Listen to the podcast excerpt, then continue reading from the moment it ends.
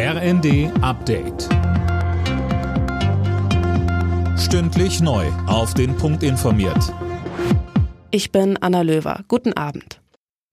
In anderthalb Wochen läuft das 9-Euro-Ticket aus und die Politik streitet weiter darum, wie es danach weitergeht. Bundeskanzler Scholz nannte das Ticket heute ein Erfolgsmodell.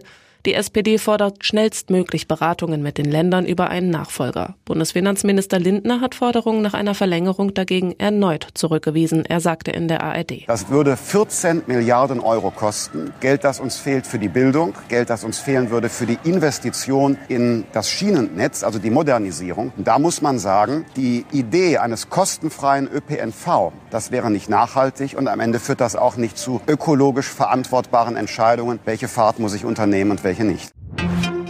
Angesichts der steigenden Preise fordert jetzt auch Bundesarbeitsminister Heil, private Haushalte mit mittlerem und unterem Einkommen mehr zu unterstützen. Die Linke fordert unterdessen ein Wintergeld. Gegenüber der Rheinischen Post sprach Fraktionschef Bartsch von 1500 Euro pro privatem Haushalt. Wegen der hohen Inflation stoßen immer mehr Deutsche an ihre finanzielle Grenze. Das ist die Einschätzung des Bundesverbands der Sparkassen, Linda Bachmann. Genau, das hat Verbandspräsident Schleweis der Welt am Sonntag gesagt. Er rechnet damit, dass künftig bis zu 60 Prozent der Haushalte ihre kompletten monatlichen Einkünfte nur für die Lebenshaltungskosten brauchen. Vor einem Jahr betraf das nur etwa 15 Prozent.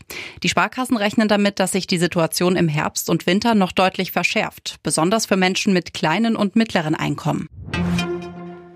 Durch die Umweltkatastrophe in der Oder hat die Wiederansiedlung des Störs einen Rückschlag erlitten. 20.000 junge Störe seien laut Umweltorganisation WWF verändert. Sieben von acht Störarten sind in Europa vom Aussterben bedroht. Im frühen Sonntagsspiel der Fußball-Bundesliga hat es keinen Sieger gegeben. Eintracht Frankfurt und der erste FC Köln trennten sich 1 zu 1. Alle Nachrichten auf rnd.de